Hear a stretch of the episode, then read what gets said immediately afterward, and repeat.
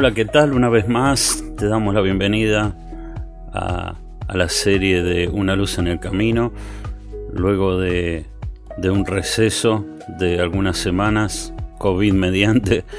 Eh, pero bueno, damos gracias a Dios de que mi esposa y yo ya estamos totalmente recuperados y listos, listos para comenzar una nueva serie con un tema eh, que estoy seguro que va a ser de bendición para tu vida, porque muchas veces eh, vivimos estas circunstancias y no entendemos el propósito de, por qué las vivimos, Y en esta serie lo que vamos a, tratar, lo que, en lo que vamos a reflexionar, es en aquellos momentos cuando eh, las circunstancias que Dios permite nos colocan en un, en un tiempo de debilidad, ¿no? Eh, y la verdad es que estoy seguro que muchas veces nos cuesta eh, entender esto porque em, durante muchos años este, yo mismo también he recibido eh, una especie de mensaje dentro de dentro de, de, de, las iglesias, de, la obra de Dios, de que tenemos que estar yendo siempre de animados, este, siempre para adelante. Eh, si decimos que damos un paso para atrás es simplemente para tomar más envión, para seguir adelante, de que mm, estamos siempre del lado de la victoria, como si fuéramos unas personas, este, no sé, indestructibles, personas que, que nunca podemos sufrir debilidad o desánimo no sé, momentos de, desorientación, ¿no? Y entonces ahora cuando vamos a encarar este tipo de, de reflexiones, este, se produce, bueno, la, la, contradicción lógica que hay, ¿no?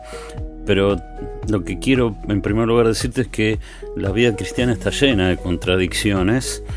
Eh, que parece que muchos hijos de Dios no, entienden, ¿no? Por ejemplo, que el Señor Jesús dijo que el que, que es último será primero, o que el que quiere ser primero, primero tiene que servir a los demás, eh, o el que pierde su vida por causa de mí la hallará.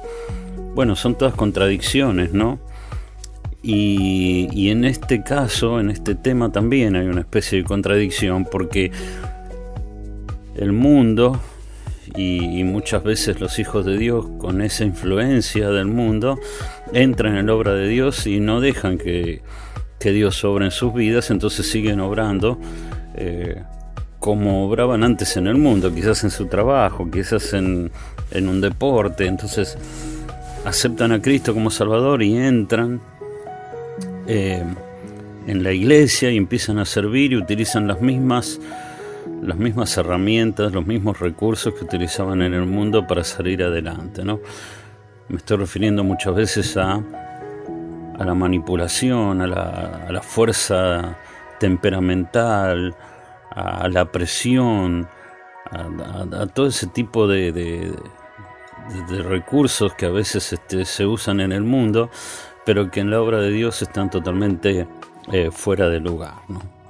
Eh, y muchas veces hemos leído libros o escuchado mensajes donde, donde digamos, este, si uno tuviera que resumir el mensaje eh, que estás este, escuchando, es como que Dios está buscando personas fuertes, personas que no se dobleguen, no se rindan y sigan adelante.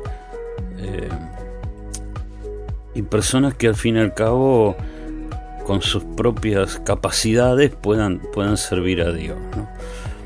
Y bueno, en esta serie nos vamos a dar cuenta que eh, Dios este, justamente muchas veces obra, obra en, nuestras vidas, ¿no? Eh, justamente en contraposición a esa, a esa idea de que tenemos que ser autosuficientes, que tenemos que seguir adelante sin este, buscarle a Él, que tenemos que buscar este, nuestra propia sabiduría y seguir este, avanzando. ¿no? Y no tenemos que olvidar este, que muchas veces como escuché alguna vez en algún mensaje, el cielo aplaude lo que el hombre ignora y el hombre ignora lo que el cielo aplaude.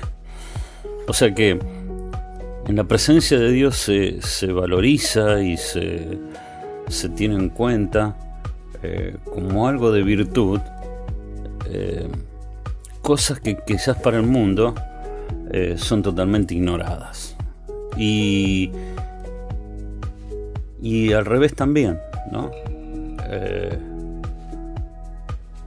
entonces, este, muchas veces el mundo aplaude cosas que que quizás vemos a nuestro alrededor y nos damos cuenta que eh, en el cielo todo eso es ignorado como, como algo que realmente no tiene valor. Em, el valor este, carnal, el, valor de, esos, de esos recursos terrenales que el mundo eh, aprecia tanto, eh, en la vida de un hijo de Dios puede transformarse en una causa directa de una, de una derrota constante y humillante en nuestras vidas.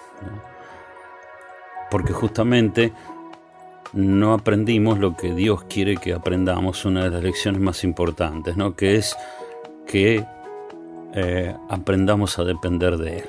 Y entonces en esta serie, en las próximas semanas, vamos a ver cómo Dios obró especialmente en una persona, para enseñarle a depender de una persona que a los ojos del mundo eh, podía ser muy bien visto, ¿no?